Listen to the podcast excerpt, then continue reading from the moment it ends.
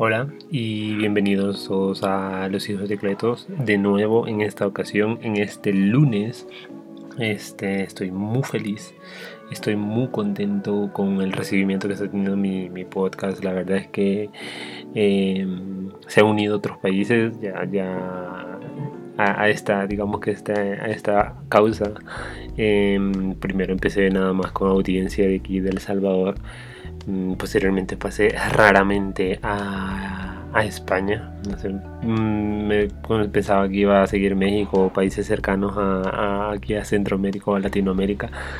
Y se fue al otro lado del charco, se fue a, España. Y posteriormente hoy estaba viendo, hace poco estaba viendo las analytics. Y está ahora también un 6% que es bajo, pero eh, de Perú. Así que bienvenidos eh, bienvenidos a, a todos y a todas y a todes a este nuevo episodio de, de los hijos de Cleto. Hoy, hoy estoy feliz. Eh, hoy es domingo para mí. Esto se va a poner, este se va a, lo voy a subir el día de tomorrow. Para los que no saben inglés, mañana. este, eso es mentira. Pero bueno, eh, este, estoy feliz porque hoy sí hice mi trabajo, hoy sí hice mi labor, que es de escribir un, digamos que un, una guía, una guía para, para el podcast. Este, estos últimos podcasts lo he estado haciendo así a voleo, a lo que cayese, a lo que viese, pero hoy no, hoy sí lo escribí y la verdad es que me gusta mucho eso. Es que tengo una, especie de rutina que, bueno, eh, me levanto, veo noticias y posteriormente empiezo a escribir el, el, el, guion o el diálogo, mejor dicho. Entonces, este, y la verdad es que me gusta hacerlo. No sé por qué no lo había hecho, la verdad. Pero hoy sí, estoy ready. estoy más que listo. Em,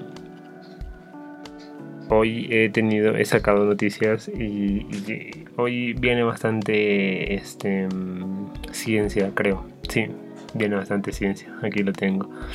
Por cierto, em, yo normalmente escribo mis, mis mis diálogos, o sea, no, no diálogos, sino que mis guías para los podcasts. Bueno, de hecho, todos mis podcasts, tengo podcast, tengo todas mis notas, yo las escribo siempre en Evernote. Este no es una, no es una, no es un anuncio, pero siempre lo he escrito en Evernote porque se me hace fácil tener cualquier teléfono o tener cualquier, digamos que PC y meterme a mi cuenta de Evernote y tengo todas mis notas. Eh, se me hace bastante fácil, pero últimamente lo estoy, estoy quitando Evernote en mi vida y estoy poniendo a OneNote, es de Microsoft me encanta. La verdad es que me encanta mucho el, sistema de cómo ordena todas las, notas. Bueno, son como, es como una libreta, em, digamos que con separadores. Eh, es una libreta con separadores y cada de esos separadores puedes meter más, este, más notas. O sea, es que es increíble. Yo, por ejemplo, tengo ordenado todo en todo. todo es, ahorita le digo, no me acuerdo qué, qué hay en todo. ahorita le digo en todo está trabajo, estudios y ideas, o sea, ideas. En trabajo he escrito varias cosas de trabajo. En estudios no he escrito nada porque justo hace poco, cuando empecé a, escribir todo aquí a OneNote, eh, se acabó el, el año escolar o el año universitario así que no tengo nada. Y en ideas también tengo algunas ideas para hacer posteriormente. De posteriormente tengo libros, que aquí en libros tengo, digamos que eh, varios libros que, quisiera leer, otros que ya los leí y otros que quisiera que, comprar. Así que, y notas de libros, o sea, por cada libro que tengo, porque como hay páginas, o sea, hay, digamos que secciones, que es lo que les decía, por color, que está todo, libros, podcast todo eso. Y de ahí adentro de esas secciones hay páginas, entonces pues puedes ir agregando muchas páginas. Entonces a cada tengo cinco páginas, eh, que son los cinco libros que quisiera leer. Bueno, uno ya lo leí. Y adentro de esas páginas escribo las notas que yo he, que he visto de los libros o que me han gustado o palabras que no sabía su significado y las he sacado. O sea, como un glosario. Eh, posteriormente viene podcast, que aquí en podcast tengo esquemas del podcast y más. Eh, aquí tengo, aquí escribí cuando empecé a hacer los podcasts, escribí todo lo que iba a hacer, a qué días iba a subirlos y, de qué se iba a tratar. Todo el esquema del podcast acá lo tengo. Eh, posteriormente hice episodio 1, que es más que nada el guion del episodio 1. Y de ahí 1 de 1, 2 de 1, 3 de 1, que aquí iba escribiendo mis... Y del 3 de 1 me salté al 7 de 1, porque es, es este es el 7 de 1. Así que eso, nada más eso quería decirles por si ustedes tienen este si ustedes, porque antes, posteriormente, los escribí en WhatsApp, o sea, todas mis notas o cosas así que me quería acordar, las escribí en WhatsApp y esto es, es poco ético, la verdad. Así que eso, se los recomiendo mucho. Vamos a ver, em, voy a empezar ya con las noticias. Dice Bolsonaro carga, eh, carga contra el contra la vacuna PFIZER, la de pero no sé, no sé cómo se dice. Eh, si te conviertes en... Es que dice, esto lo voy a resumir fácilmente, dice el presidente de Brasil, Bolsonaro, dijo que si te conviertes en mono o en caimán, será tu problema. Eh, esto es, es que me parece increíble esta cosa de aquí. Em, dice, el presidente de Brasil ha hablado durante un acto sobre los posibles efectos secundarios de la vacuna contra el COVID-19. Ha asegurado que no se, no se podrá, eh, no la podrá, no se la pondrá porque tiene anticuerpos, dice. El presidente de Brasil, eh, Javier, Jair Bolsonaro, Bolsonaro ha subestimado al COVID-19 durante toda la pandemia, incluso cuando el mismo, cuando el mismo se infectó en verano fue sorprendido eh, saltándose la cuarentena sin mascarilla, eh, negando la evidencia de la enfermedad. Él, él, hasta hace poco decía que no, que el COVID eh, no era posible, ya sea que no existía, y aún en verano que lo tuvo, que fue portado desde el COVID y aún así dijo que, que no, que era todo falso. Em, esto viene, esta noticia la digo, además porque me pareció curiosa que un país tan grande como es el de Brasil, em, el presidente diga que no existe el COVID y que está un poquito de renuente. 15 horas. Gracias. 15 horas. Es que le he puesto que quiero ver si no se paró mi grabación. Por favor que no. No, no, no. Vamos a ver si se había escuchado o estoy haciendo el tonto. Bueno. Em, esto viene a raíz de que eh, hace unos días, hace unos dos días, esto, esta noticia es ya bastante de, algunas semanas, pero hace dos, unos días eh, también eh, vi que en Brasil, hace quizás ayer o antier, ponía esto. El Tribunal Supremo de Brasil abre la puerta de saneación a quienes no se pongan la vacuna. Y decía la noticia más que nada que Bolsonaro, el mismo que decía que era mentira del COVID, eh, va a sancionar a todas las personas que no se quieran poner la vacuna. es increíble, o sea, no sé, yo no, no estoy muy al tanto de, cómo está Brasil y sus, y sus cosas, pero esto me parece increíble, la verdad. así que eso por parte de Brasil. De ahí también leí una nota que decía los ocho países y territorios que no han, no ingresado, no ha ingresado el COVID-19. Que wow, me parece increíble esto. Hay regiones del mundo en el que el COVID no, no ingresó y son las siguientes: la República de Galápagos, los Estados Federados de Micronesia Nauru, Kiriba, Kiribati, em, Tuvalu y también Tongo. Y aquí viene la, sorpresita. Corea del Norte, Islas Marshall en Islas Salomón. Aquí le faltó uno que es... Em, ¿Cómo se llaman esta gente que no permiten que ningún humano entre porque son muy agresivos y es una colonia? no me acuerdo cómo se llaman esta gente, eh, los Sentinel del Norte, la isla Sentinel, ahí no, me imagino que no han entrado, ahí no ha entrado ni siquiera la, la viruela, o sea que... Eh, porque esa gente, para los que no saben, es, es, una isla que son indígenas, bueno, indígenas, sí, podría decirse indígenas de ahí, que hacen años que no tienen contacto con las personas porque son muy agresivos y cada vez que intenta alguien ingresar eh, los matan. Entonces el gobierno em, que se otorga en la región tiene protegido, creo que Brasil o algo así. Tiene protegido ahí y nadie puede ingresar.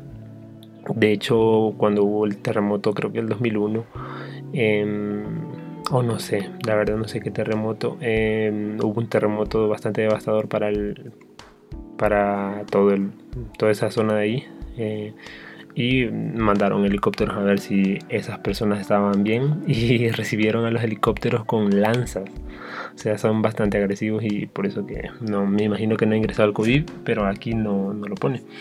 Eh, pero lo que más me interesa a mí es Corea del Norte. En serio no he ido, o sea, es que me parece increíble Corea del Norte. Eh, Así ahí es que ahí no entra el COVID ni el capitalismo, o sea que es que no, no hay forma, o sea, ahí no hay forma. Es que si entra el COVID ahí a, Corea del Norte ya pierde la esperanza totalmente. Em, increíble, o sea, el, el, COVID no pudo entrar a, a, Corea del Norte, la verdad es que me parece una noticia increíble. En otra noticia dice la nave que aspira a conquistar Marte alza el vuelo por primera vez, pero acaba explotando en su aterrizaje.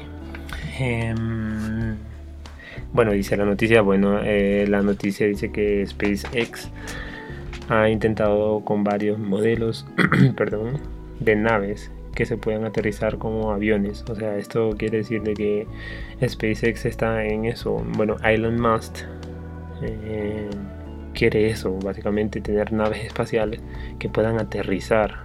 O sea, porque hasta, ahora no se puede, solo son sondas. La verdad es que ojalá, ojalá lo logre, pero básicamente esta, esta que, que lanzaron a, bueno, que aspiraba, era como nada más la prueba, explotó en su, en su aterrizaje. Pero quiere decir que hizo el trayecto bien, solo en el aterrizaje falló. Es que eso es increíble. Bueno, este, mm, así que eso, es increíble. Em, yo me imagino verla, o sea, la hubiese querido ver. Y quizás va a ser que no, ¿eh? o sea, me imagino que, que, haciendo el viaje va a ser que quizás no, cuando lo vi caer, cuando lo hubiese visto ver. Igual y eso dijo Elon Musk. O sea, dijo, quizás va a ser que no, va a ser que quizás nos vamos a esperar un poquito más.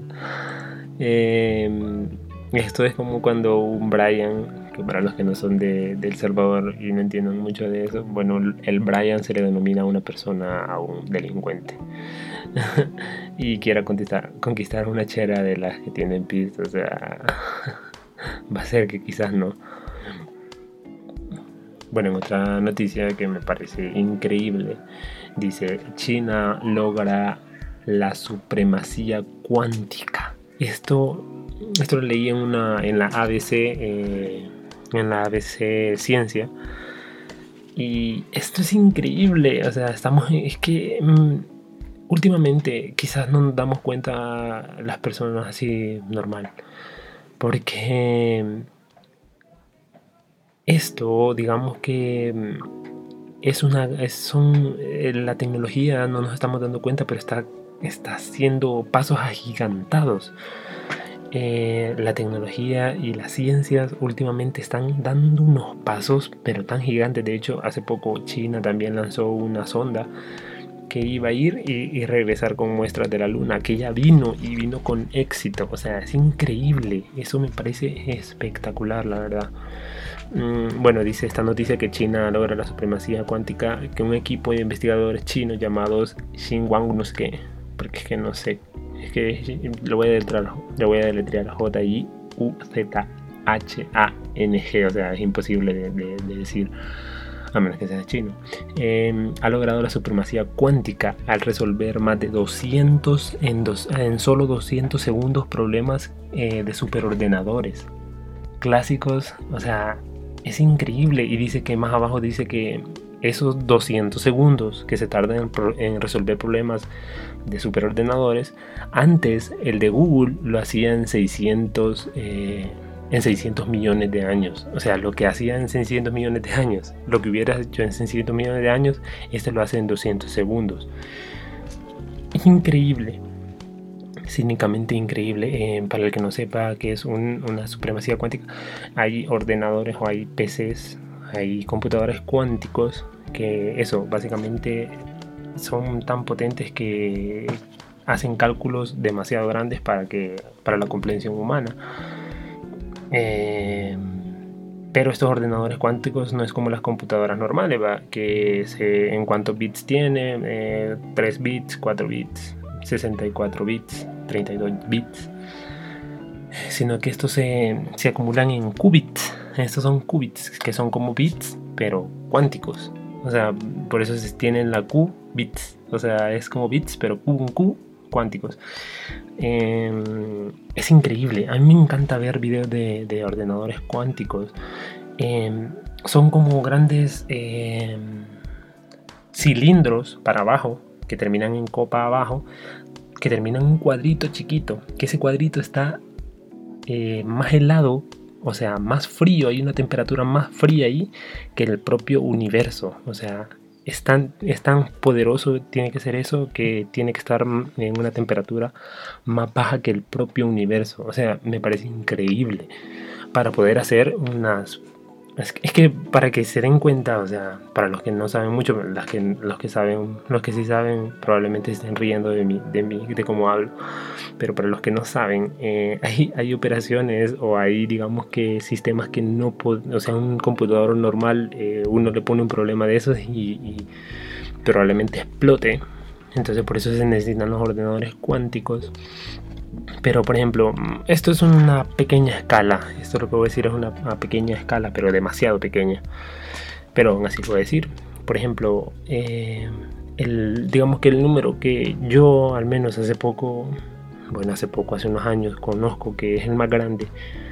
Igual ya son, ya son números más, ya hay números mucho más grandes, pero es el Google. El Google es un número, es un 1 seguido de 100 ceros, si no me equivoco.